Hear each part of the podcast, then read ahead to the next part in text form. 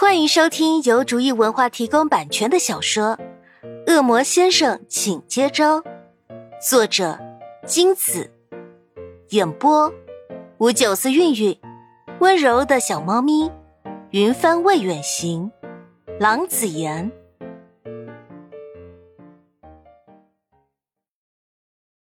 第八十九章，突如其来的剧痛几乎把明的灵魂都给扯下。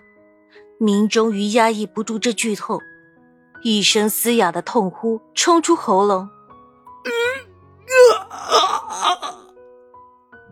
门外的潘夏忽然整个人跳了一下，就像被吓到了猫一般。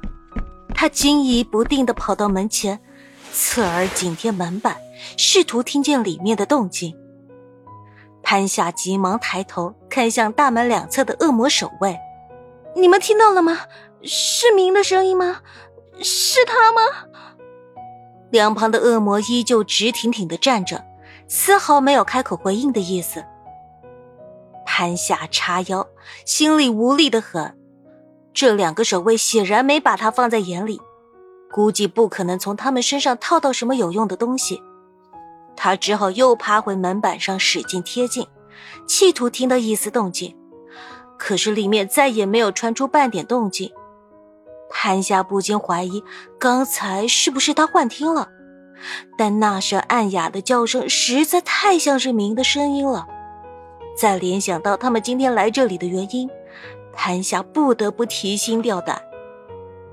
如果不是怕惊动到里面的魔妇，潘夏简直想使劲拍门了。可又担心会不会因此惹怒魔妇，使得本来可能不太重的处罚变成严惩。至于恶魔究竟怎样从恶魔变成人类的，潘夏这三天来一直在逼问明，却怎么也敲不开明那张死硬的嘴。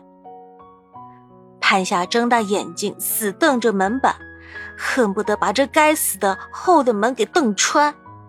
原本以为恶魔转变的过程肯定很痛苦，听到疑似明的惨叫声，让潘夏本就焦虑的心像在火上烤一般难受。这岂止是痛苦，明都喊出声来了。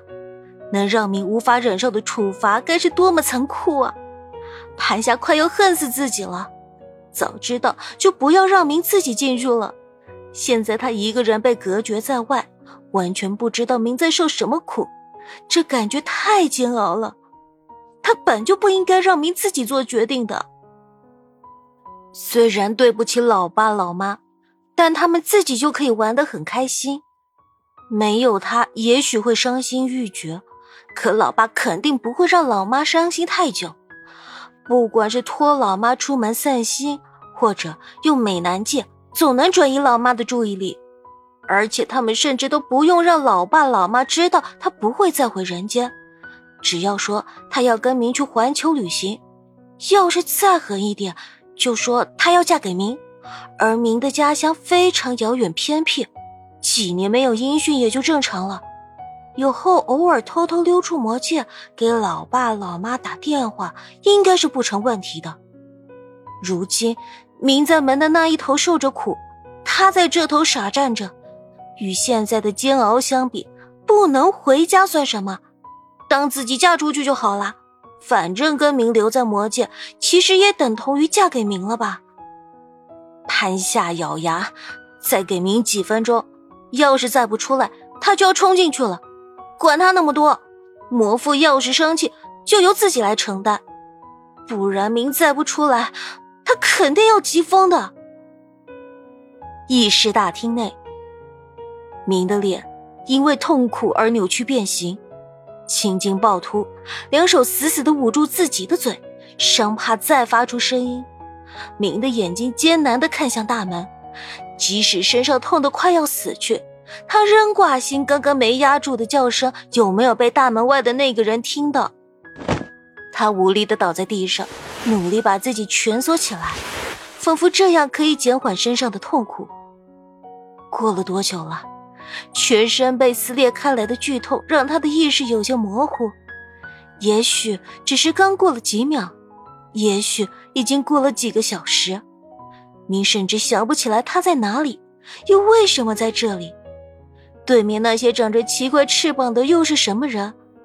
还有那个神情冷漠、垂下头看他时眼里却有着隐约水光的白发俊男。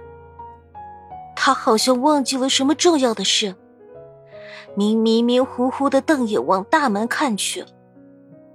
周围的恶魔纷纷扭过头，不忍再看地上那个奄奄一息的恶魔。尽管现在的眼睛控制权又回到了他们自己手里，有不少恶魔的眼睛却还是红彤彤的。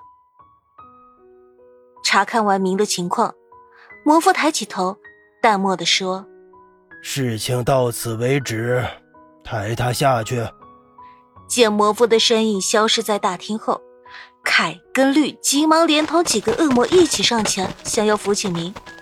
看着那一身被血染红的白衣，甚至还在流淌着血，众恶魔有点无从下手。绿狠下心，伸手托住明的肘部，手刚碰上明，明立刻挣扎，随后神智马上清醒过来。明艰难的微微抬起头，望向大门的方向。安下，凯忍住即将夺眶而出的泪水，轻声说：“对，拍下。”你的小主人就在门外，你很快就能见到他了。小心翼翼的避开明身上的血窟窿，凯和其他几个恶魔把明扶起。本集播讲完毕，感谢您的收听。